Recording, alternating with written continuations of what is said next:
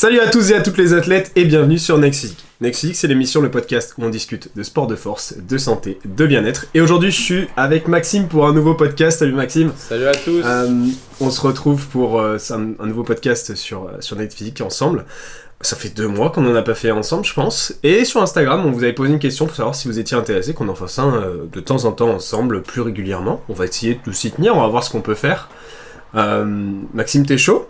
Ouais, salut à tous. Ouais, moi je suis vraiment chaud dans le sens où ça peut toujours être intéressant de parler de certains points et même de ma communauté. Ils me demandent de temps en temps quand je réponds à des questions de faire des podcasts, donc euh, c'est un bon moyen de, discuter de par le tien en fait. C'est nickel. Ouais. Ouais, c'est vrai. Surtout que les podcasts, c'est plus long. Donc, disons qu'il y a des sujets, ben, sur Instagram, on peut pas répondre parce que c'est trop long.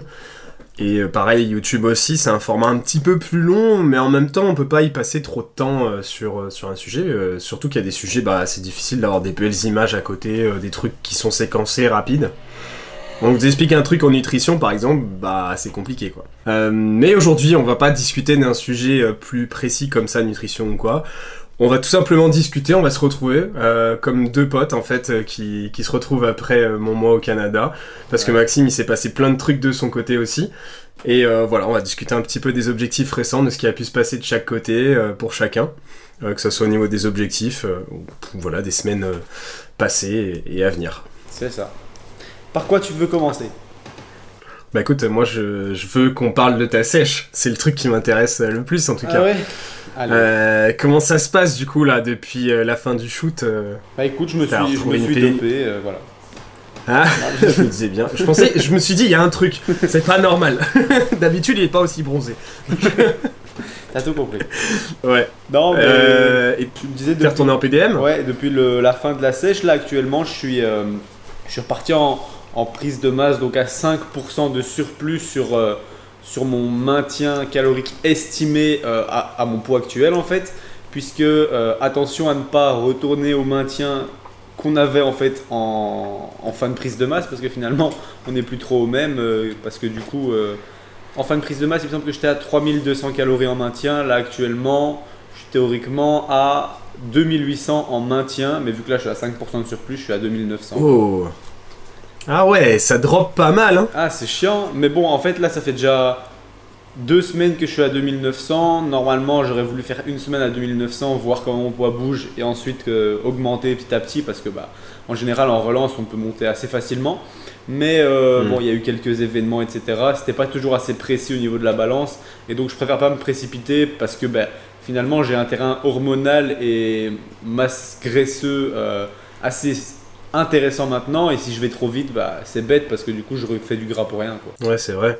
Explique un petit peu là ce que tu viens de dire en gros euh, pour ceux qui, En qui gros, qui savent pas si trop. vous voulez, pour un, pour un homme, ce qui est intéressant, euh, c'est d'être dans une fourchette entre 10 et 15% de masse grasse pour avoir vos hormones qui fonctionnent au mieux, euh, c'est-à-dire les hormones de croissance, les hormones comme la testostérone et autres. Et du coup, eh bien, pour performer au mieux, pour faire le plus de masse musculaire, c'est dans cette fourchette-là. C'est pour ça que c'est souvent intéressant de faire quand même attention à pas monter trop haut en, en masse grasse euh, lorsque vous faites une prise de masse, parce que finalement c'est un peu contre-productif.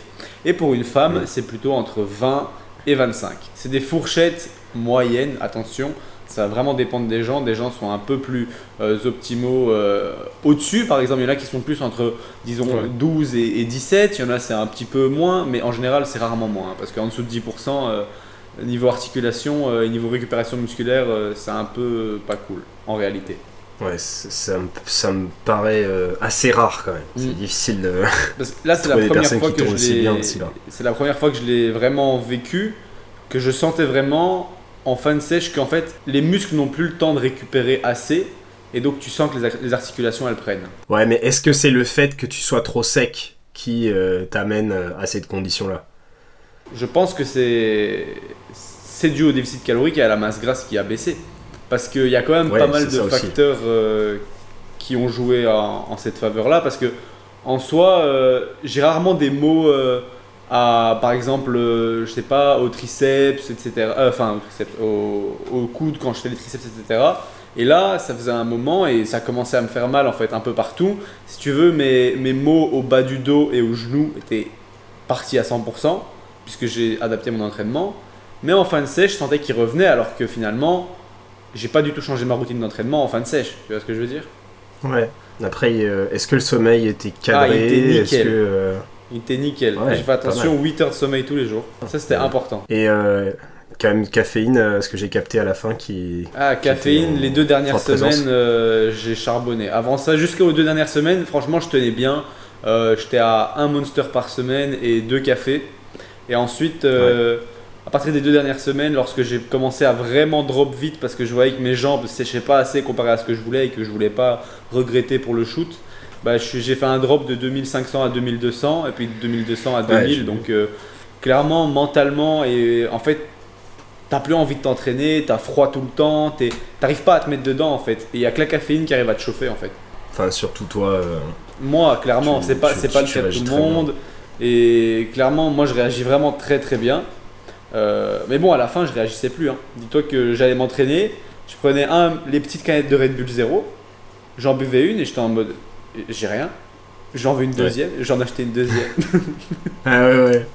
Ouais, du coup, la consommation, elle était quotidienne à ce niveau-là?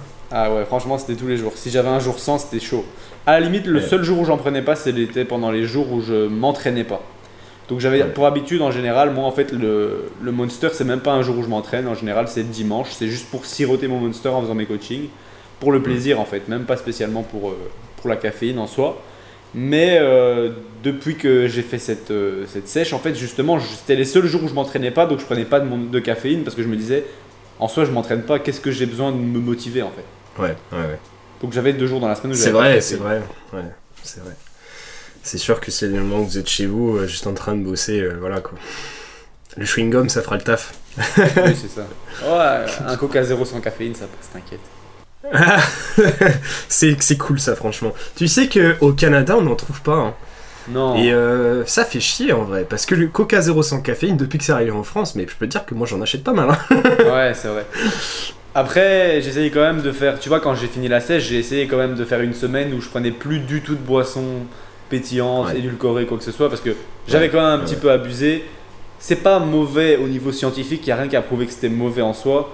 Mais euh, c'est toujours la dose qui fait le poison, donc tout en trop grande quantité, je pense que il faut toujours mieux faire une petite pause à un moment si vous voulez avoir la conscience tranquille, hein, même s'il n'y a pas spécialement d'études qui Ouais. prouvent que c'est pas bon. Après, ça dépend de la boisson zéro, euh, en fonction de l'édulcorant qui est présent dedans. euh, moi, je sais par exemple, tu vois, je suis revenu et je fais ma cure de la décaf parce que j'ai abusé euh, au Canada. J'ai voulu tester toutes les boissons. Ouais, j'ai- je, je voulais pas mourir bête, tu vois, donc euh, j'ai tout non, mais t'as testé. bien raison. J'ai tout testé, mais maintenant j'assume, tu vois, donc euh, je fais une cure Mm. de décaf pendant, pendant 10-15 jours. Et du coup, là, je me, bah, je regarde ce qu'il y a dans les magasins, tu vois, sans caféine. Du coup, Mm, je me suis rien. acheté du Schweppes. Je me suis acheté du Schweppes, là, du Schweppes zéro, qui n'est pas vraiment zéro en plus, parce que c'est 10 cal au 200 ml, un truc comme ça. Ah, le Schweppes, c'est sans caféine? Ouais. Ah, je savais même pas. Et, euh, et, en vrai, c'est pas, c'est pas zéro. Donc, euh, bon, Ouais. ma foi, ok. Ouais, ouais. Mais, euh, honnêtement, j'en ai bu pas mal. Et ça m'a détruit l'estomac. Euh, et j'ai pas ça avec d'autres. Tu sens pas les dents bah, je, avec me. le Schweppes, alors, c'est pas ouais, agréable. pas qu'avec le chouette, mais avec d'autres enfin d'autres d'autres boissons zéro. Je me retrouve à me brosser les dents plus souvent parce que ça me dérange, ouais. Ça me donne une petite Ouais. sensation pas agréable.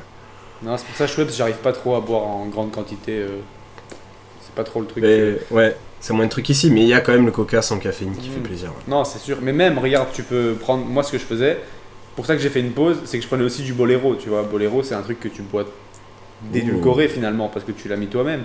Ouais. Mais euh, du coup, bah, j'étais en fait au quotidien en train de boire de, de l'édulcorant. Donc, euh, Ouais, ouais. C'est pour ça que je me suis dit, je fais une petite pause. Ben, en même temps, quand tu dois boire euh, 6 à 8 litres sur ta journée, si tu bois que de l'eau plate, je crois qu'à un moment donné, t'en peux plus. Est-ce que tu penses que, enfin dans ton cas, euh, c'est un truc qui ressort depuis euh, bah, 2-3 ans et surtout dans le monde de la compétition le, les édulcorants, on a, tendance à les interdire pour les compétiteurs à une à deux semaines de la compétition parce que euh, en- ils en se retrouvent à en consommer trop et faire de la rétention d'eau avec. Est-ce que tu penses que t'es sujet à ça ou est-ce que tu penses que les gens peuvent y être sujets? Moi, je pense que c'est possible et j'ai l'impression que c'est le cas chez moi mais je suis trop gras pour euh, attester de la vérité des choses, donc la rétention d'eau, honnêtement, elle peut venir de partout à 4000 calories. hein. Ouais. Non, mais franchement, ça se peut parce que tout ce qui est euh, édulcorant, c'est des petites molécules souvent non digestibles et donc qui vont fermenter dans ton côlon. Tout ce qui fermente amène de l'eau. Donc dans tous les cas, ça peut faire de la rétention. Euh, ça va dépendre des quantités que tu en prends. Ici, euh, j'essayais vraiment, vers la fin, pour te donner une idée, j'essayais vraiment de édulcorer vraiment un minimum l'eau. Je mettais pas beaucoup du tout de boléro, juste histoire d'avoir un petit goût. Mais euh, clairement, bon, moi je dirais pas deux semaines, parce que deux semaines ça fait quand même pas mal. La rétention d'eau, elle peut partir en, en 4-5 jours en soi, donc, donc ça va. Et puis tu as toujours, euh, tu as déjà le, le jour de, de, allez, où tu bois pas, enfin ça fait presque 36 heures où tu bois pas. Déjà là, tu perds de l'eau. Si déjà le jour avant, on va dire, je dirais que le jour de la recharge, qui est le jour avant le jour où tu coupes l'eau, faudrait pas boire d'édulcorant, tu vois.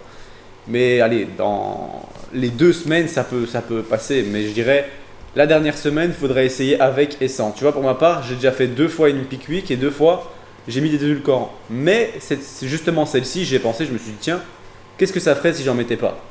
Donc Ouais. je sais pas si vraiment ça pourrait améliorer au niveau de la, de la rétention d'eau.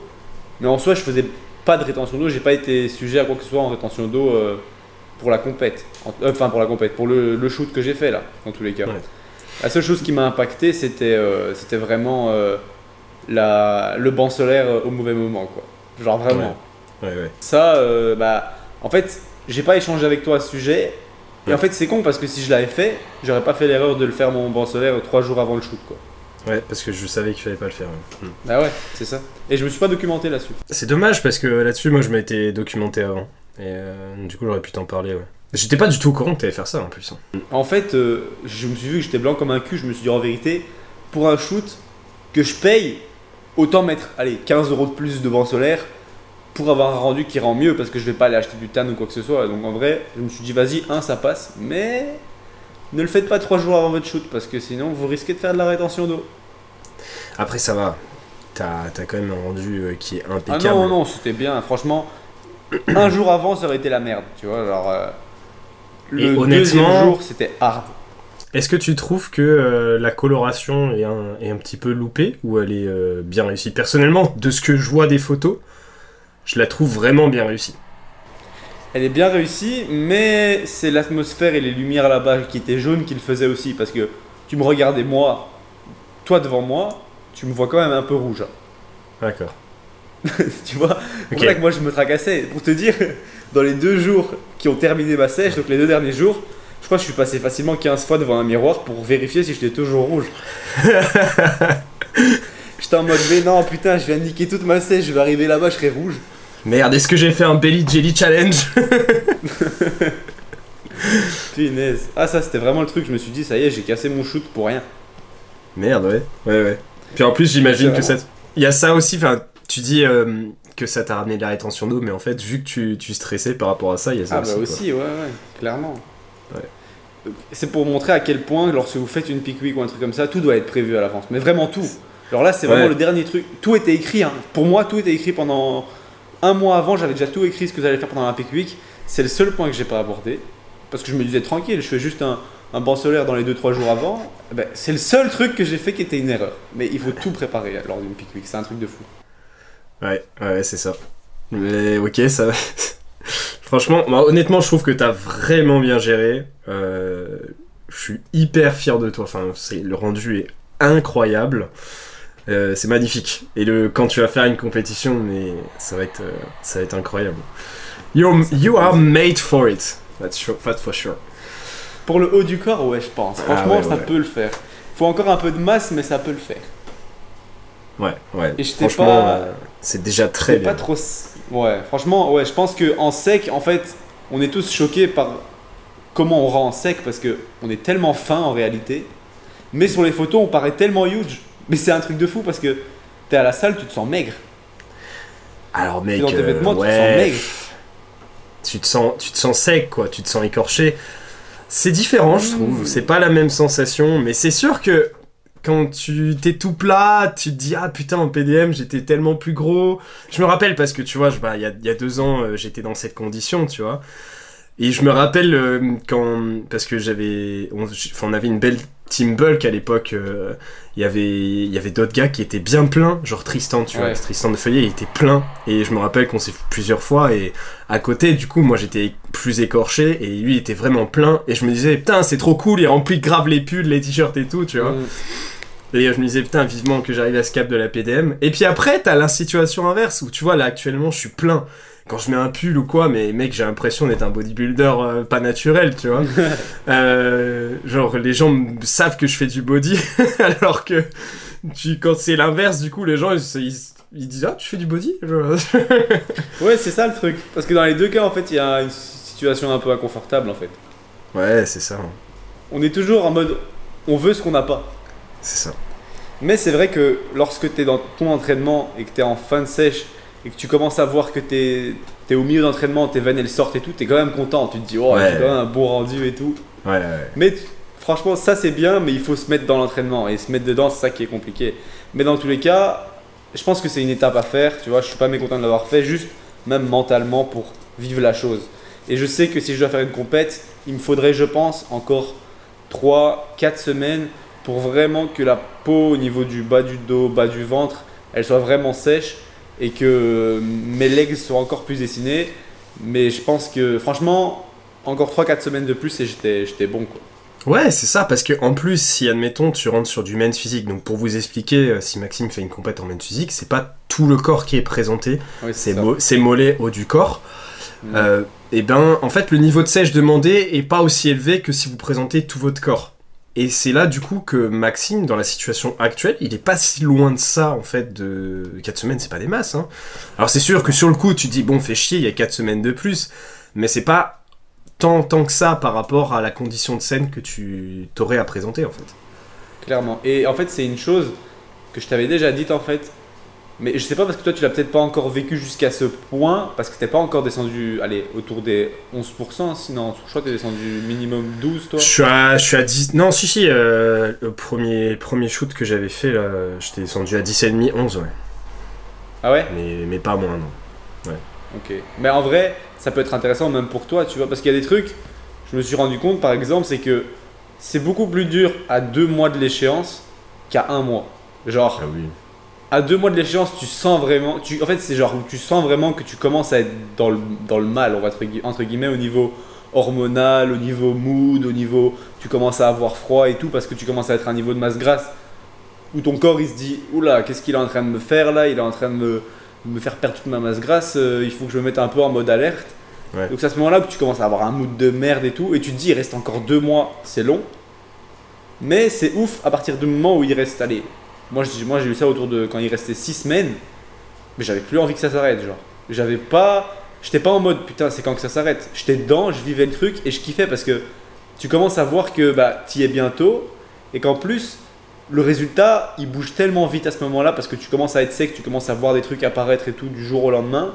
Et c'est à ce moment-là genre que la motivation elle est incroyable. Donc c'est là que tu dis en vrai trois semaines de plus quand ton physique est déjà comme ça, franchement ça ça passe parce que tu vois tous les jours que ça change en fait et ça ça fait plaisir.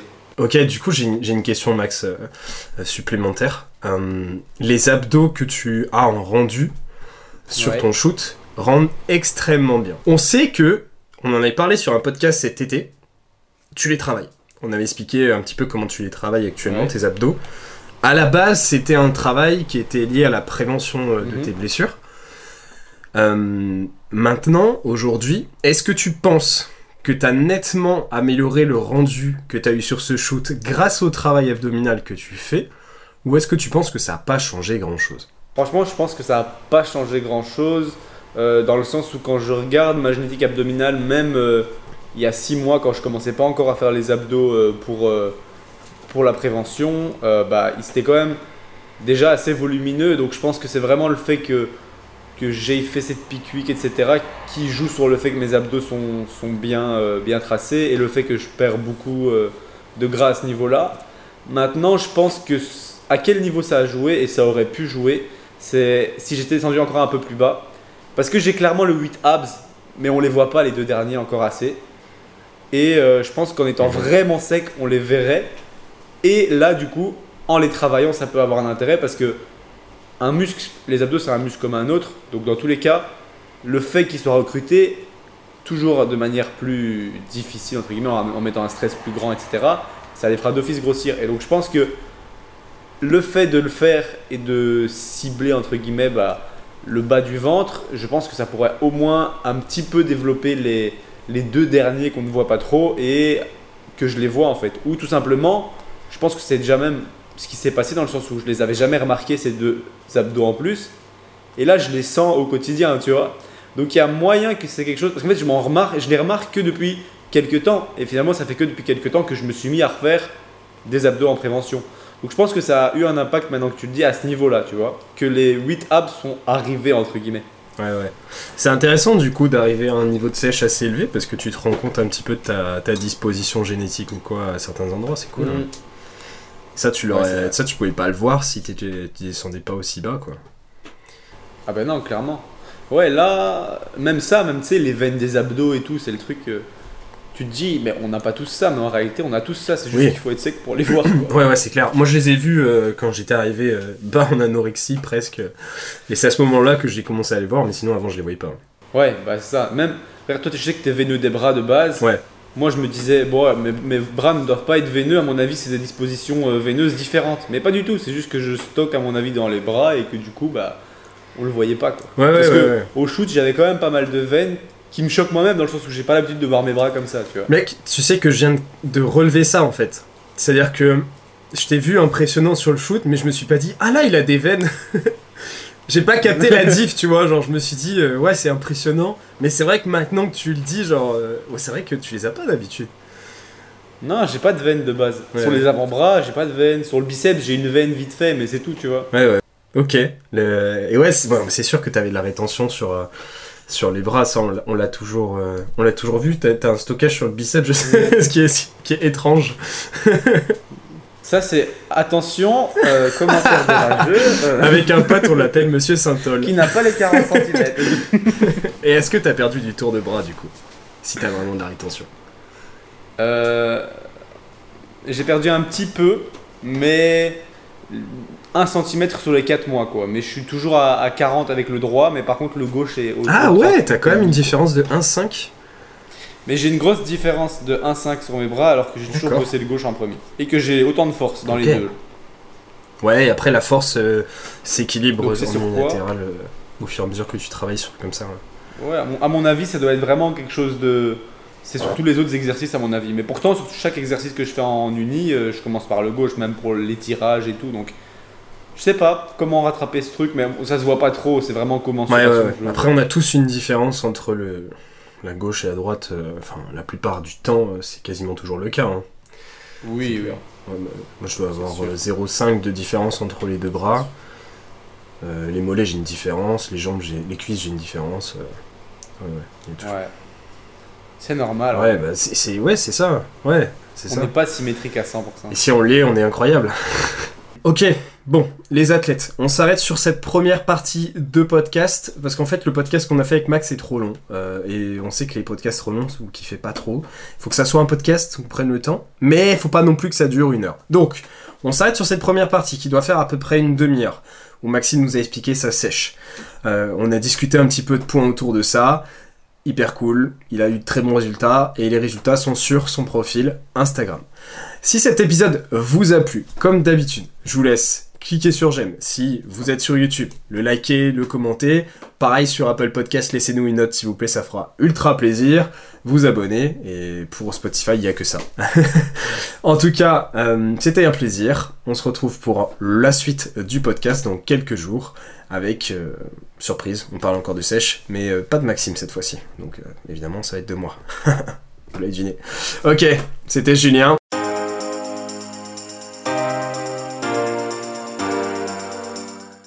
Salut, je suis Julien, créateur de MFT Misfit Tidings et du podcast Next Physique que tu es en train d'écouter, mais aussi coach de la team MFT. MFT s'est bien développé depuis 3 ans maintenant. Euh, on a aidé des centaines de personnes, bientôt milliers, à se transformer physiquement, mentalement et devenir euh, la meilleure version d'eux-mêmes. À l'origine, MFT souhaitait euh, réunir les meilleurs conseillers spécialistes pour obtenir un quotidien optimisé et devenir un vrai athlète à sa façon. C'est pour ça qu'on nous appelle les athlètes.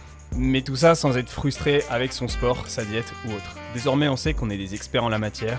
Easy peasy. On a agrandi nos capacités d'accueil en coaching, on a créé une vraie équipe euh, soudée parmi les coachés. On se rencontre régulièrement et l'ambiance dans le chat privé, elle est toujours présente. Même le côté entraide est ultra développé. Parfois, on s'absente une demi-journée et là, tout le monde a déjà répondu à une question d'une autre personne.